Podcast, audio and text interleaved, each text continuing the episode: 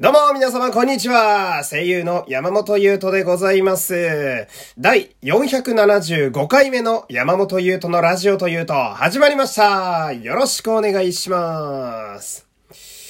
まあね、あのー最近ね、ちょっと思ってたことがありまして、うん、なんかこう、すごい重い話の小説が読みたいなと思ってましてね。うん、なんかこう、いわゆるハードカバーというんですかね、こう、大きめの本があるじゃないですか。まあ、2000円ぐらいするようなやつ。まあ、文庫本も俺好きなんだけど、あとあの、持ってるカバンがちっちゃいことが多いから、文庫本も好きなんだけど、なんかこう、ハードカバーのタフな小説が読みたいなとね、えー思うことがありまして、うん。で、その、まあ、内容もね、うん。まあ、私もまあ、いろんな本読みますけど、うん。なんかね、こう、まあ、憂鬱になるというか、え、ダークな話が読みたいな、みたいな。うん、こう、顔殴られるような衝撃的な小説ないかなと思って。まあ、あんまないんだけど、こういうこと考えながら本屋とか巡ってると。うん。でさ、まあ、この前本屋行って、何気なく平積みされてた本で一個気になるのがあって、それが、あの、浅井亮さんの、あの、正しい欲と書いて、性欲という本なんですけど、ね、浅井亮さんといえば、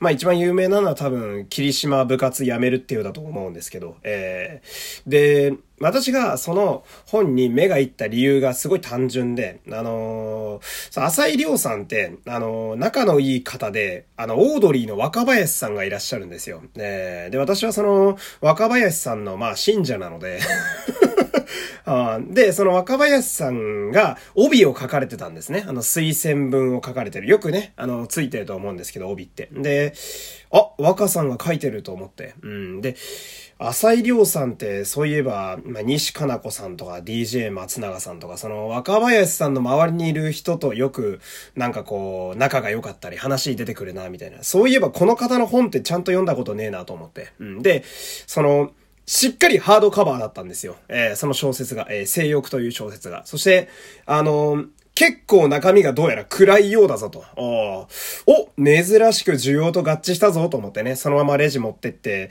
まあ読み始めたわけなんだけどさ、まあ今日さっきから読み始めたんだけど、うーん。いやー、全然序盤なんだけどさ、面白いっすね。ああ、面白い。いやー、これはね、その、なんやろまあ、さっき顔が殴られるような小説読みたいみたいな話したんですけど、えー、その顔が殴られるどころじゃなくて、その、試合開始直後からね、もう溝落ちに何発も食らってるんですよ。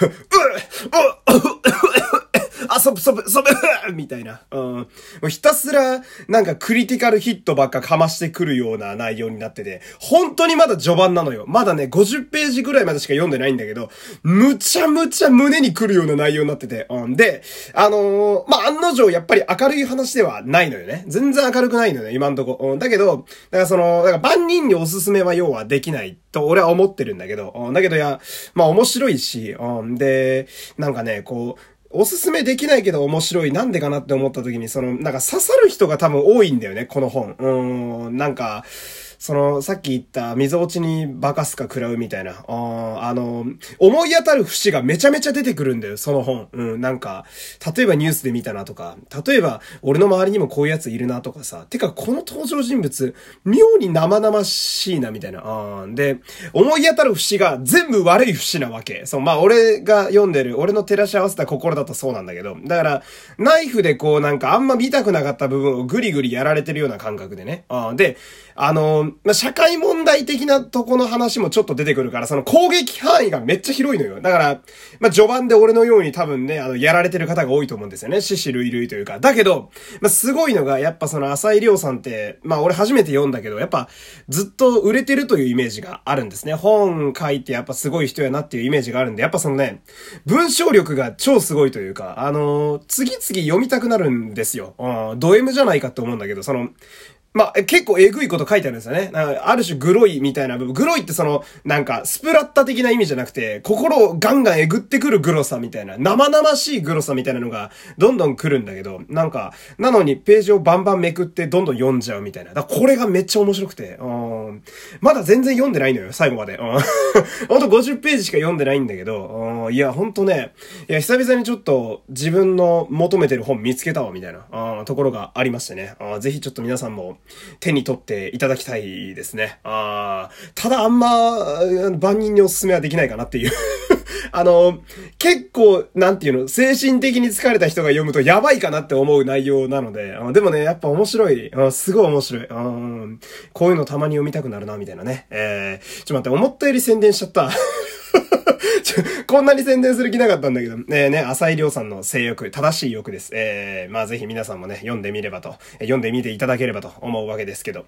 ほんでね、あのー、もう一個ね、ちょっと話したい話がありまして、あのー、最近ですね、ちょっとこういうことを聞かれることが増えまして、あのもう一つ山本さん、ツイッターのアカウントありませんみたいな。えー、まあ、お便りでなんか、ちょこちょこメッセージ来るようになりまして。えー、で、あのー、まあ、ほんと誓って言うんだけど、俺、あのー、いつもうるさいアカウントあるでしょ？あの、トーステとかヒプステとか、豆乳とかゲームとか、えー、いろんなこと喋ってるラジオとかあるけど、あのアカウントだけなんですよ。で、山本優斗っていうアカウントはあれしかない。これはもう誓って間違いないのよ。俺はもうリスナーにだけは嘘つきたくないから。これは間違いなくあれ一個しかないんだけど、え？って思ってさ、あか、という割には結構来るな、みたいな。で、調べてみたら、あのー、同姓同名、全く漢字が一緒の同姓同名の別の方のツイッターアカウントがどうやらあるみたいですね。えー、まあ、特にその芸能的なことはしてない方っぽかったんですけど、えー、まあ、だから調べたらもちろん別人だったわけなんだけど、えー、山本優斗って意外とこの漢字の組み合わせいないんで、まあ、ちょっと変なシンパシーを感じるというか、えー、山本優斗同士ね、え、高め合っていきたいななんて思うわけなんだけど、とにかく俺俺のアカウントはこれだけなので えー、皆さんもね、えー、ぜひぜひよろしくお願いします。という感じでですね、えー、こっから残りの時間は、ちょっとお便り読みたいと思ってまして、あの、昨日ね、いっぱい読むつもりが、いつも通りあまり読めなかったので、今日はちょっとテンポよくね、え読んでいきたいと思います。えでは今日の1通目、こちら。え大好き俺もありがとうございますこれ、大好きってだけ書いてあるね、お便りが来てるんですよ。ありがとうございます。えー、今ね、付き合い始めのね、カップルのような、あの、アホなやりとりをしてしまいましたけれども、えー、でも嬉しいです、こういうのね。うーん、ありがとうございます。俺も大好きです。俺もリスナーみんな大好きだからね。え、大好きだよ。うん。さあ、なんだろう、新人アイドルみたいなメッセージになってんな。え、次行きます。えー、おはよう、とある既得な中学生です。おはよう。起きてから10分、ラジオトークのページ、かっこブラウザを開くと、3秒前に今日の朝ラジオ、よし行ってきますというお便り、ありがとうそして朝ラジオ系だともう一個。ラジオネーム、野良猫さん、ありがとう。おはようございます。朝のラジオで、ハートなどのスタンプ、まあ、スタンプみたいなやつあるな。あの、リアクションですね。いいねですね。を、えー、押す第1号になれて、少し優越感に浸っております。いいね。仕事には行きたくないですが、今日も一日頑張ります頑張れというね、えー、お便りが来てます。ありがとうございます。えー、この、ありがたいことに、朝ラジオがですね、めちゃめちゃ好評なんですよね。おやっぱ、まあ、5分っていう短いのがあるっていうのと、多分、あれだよね、その今までさ、俺結構気まぐれに昼夜、なんか、俺が思った時間帯にラジオ上げてたから、多分、なんか、人によってはさ、今日あいつラジオ更新してんのかな？いや、まだしてねえのかよっていうことが多かったと思うんだけど、うん。朝ラジオって絶対6時までに上げるから、俺。それで結構みんな聞きやすいのかなみたいな。えー、で、非常にありがたいことに、朝ラジオを始めてからですね、新規のリスナーの方が結構増えてるんですよ。えー、皆様ね、ありがとうございます。これ昼のね、回も聞いてるかはちょっとわかんないんですけど、えー、ぜひともね、今後ともよろしくお願いします。しばらくね、続けていこうと思いますんで、よろしくお願いします。えー、じゃあ次のお便り行きましょう。えー、ラジオネーム、ちーさん、ありがとう。えー、こんばんは、こんばんは。僕は同じ血液型の人に会うと親近感を感じます。うん。B 型の山本さんはどうですか？ちなみに、ゼンカイジャーのツーカイザーとステイシーは山本さんと同じ B 型だそうです。ああ、そうなんですか。ありがとうございます。あー、血液型なあんまなんも思わんな。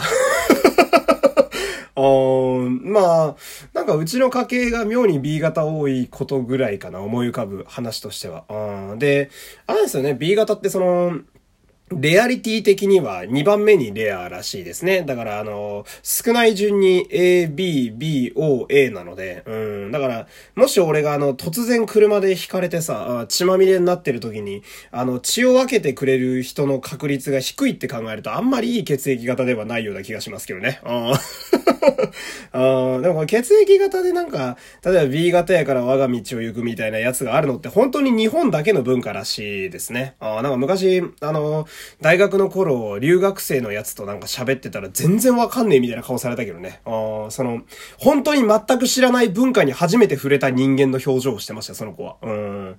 まあね、なんか独特の文化やななんて思いますけど。ほんな次のお便り行きましょう。えー、ラジオネーム、ミキータさん、ありがとう。生放送、長丁場、お疲れ様でした。ありがとう。今回も楽しく聞かせていただきました。音響さんに絶賛されたというザコボイス、素晴らしかったです。ありがとうございます。ザコボイスってすごいね。褒められてんのにめっちゃけなされてるみたいな えー、生放送系、え、もっこ。ラジオネーム、レインボーさん、ありがとう。生配信、お疲れ様でした。告白セリフからサイコロトークまで山本さんのいろんな引き出しを楽しませてもらいました。気を抜いたタイミングで意気揚々と登場するザコキャラボイスに笑いすぎて苦しかったです。よかった。私が投稿したシナリオ、大変丁寧に読んでくださり、本当にありがとうございました。いや、こちらこそ。この設定、分かっていただけるだろうか、いろいろ大丈夫だろうかと恐る恐る送りましたが、深く読み込んでいただけで感激しました。よかった。頭の中に、夕闇の中に立つ彼の姿がはっきり浮かびました。山本さんのお声によってセリフに魂が宿り、ラジオの皆さんにも温かいコメントをいただき、とてもありがたかったです。演じてくださった2パターンとも大好きで、セリフ一言ずつに感想を書きたい勢いなので、改めてマシュマロに送らせてもらいいますね、というお便りです。ありがとうございますありがとうございますえー、嬉しいですね。うん。最近ですね、生配信もすごく好評なんですよね。ありがとうございます。いやー、嬉しいですね。うん。なんか久しぶりに声優っぽいことしたなって感じなんですよね。結構その受けるオーディションとかもですね、私ナレーションが割かし多いんですよ。うん、なんか、まあそこにね、あの、需要をいただいているというのは非常にありがたいね。もうね、毎回こう手を合わせながらね、スタジオ入ったりするわけなんですけど、嬉しいですね。うん。改めてマシュマロで送ってくれるんだね。いや、いつもレインボーさん、レインボーさんもね、よう来てくれて、いろいろ書いてくれて、ほんで、ミキータさんもよう毎度来てくれてね。あ皆さんも本当にありがとうございますね。